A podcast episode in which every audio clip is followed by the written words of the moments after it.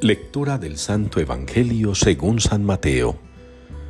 En aquel tiempo, al llegar a la región de Cesarea de Filipo, Jesús preguntó a sus discípulos, ¿Quién dice la gente que es el Hijo del Hombre? Ellos contestaron, unos que Juan Bautista, otros que Elías, otros que Jeremías o uno de los profetas. Él les preguntó, ¿Y vosotros quién decís que soy?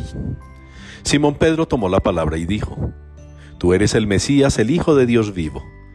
Jesús le respondió, Bienaventurado tú, Simón, hijo de Jonás, porque eso no te lo ha revelado ni la carne ni la sangre, sino mi Padre que está en los cielos. Ahora yo te digo, tú eres Pedro, y sobre esta piedra edificaré mi iglesia, y el poder del infierno no la derrotará. Te daré las llaves del reino de los cielos. Lo que ates en la tierra quedará atado en los cielos, y lo que desates en la tierra quedará desatado en los cielos.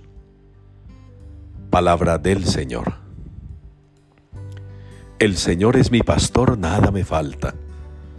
Es la respuesta que nos une hoy en la liturgia al Salmo 22. El Señor es mi pastor, nada me falta. Y sin salirnos del tiempo de la cuaresma y la reflexión a la que nos debe llevar, que es la conversión, pensaría yo que el Salmo de hoy con la fiesta que celebramos, la cátedra de San Pedro, el lugar desde donde nos dirige el Santo Padre, ese sitio desde donde enseña con sabiduría y con claridad, ese sitio que le fue confiado por el Señor a Pedro y que luego sus sucesores tienen que defender y hacer respetar con su mismo ejemplo y testimonio. La cátedra de San Pedro es el lugar desde donde el Santo Padre debe enseñar la doctrina, la Sagrada Escritura, y la tradición apostólica. Sin ideas extrañas, sin inventos raros, sin querer agradar al mundo. Es una lucha que debe enfrentar el Papa, incluso contra sí mismo, contra sus caprichos, contra sus pareceres, contra sus tendencias. Y a los demás, pastores de la iglesia, obispos, sacerdotes, nos invita el Señor también a dar fidelidad en ese testimonio a ser fieles en esa predicación y en ese anuncio, a enseñar con valor, a sentir que si el Señor nos ha llamado y nos ha consagrado por el sacramento del orden, no es para otra cosa sino para colaborarle a Él en ese anuncio.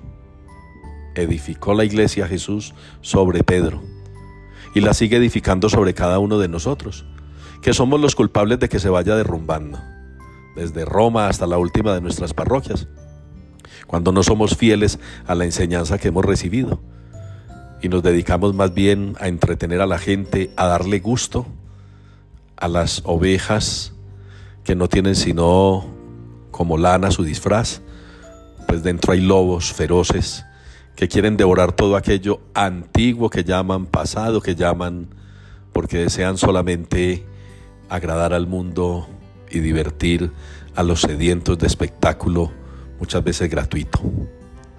Ustedes y yo estábamos llamados en este tiempo de cuaresma a ir desmontando de nuestra vida y ayudando a otros a desmontar de la suya todas estas cosas que desdicen de la tradición apostólica, todas aquellas cosas que van en contra de lo que nuestra fe ha profesado durante siglos y que, sin aportar mucho a la vida de la iglesia, por el contrario lo que ha hecho es deteriorar la fe incipiente de algunos, porque ya no hay una línea que nos muestre la separación entre el mundo y la iglesia, entre lo divino y lo callejero.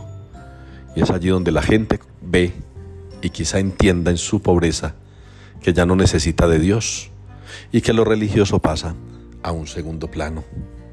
Quien creyera que una fiesta como la de hoy nos tiene que ayudar a comprender que la cátedra de Pedro es también idea de Cristo, que la cátedra de Pedro surge por la necesidad de una cabeza para darle orden a un cuerpo que no puede andar dando tumbos de allí para acá sin saber cuál es su real y verdadero norte.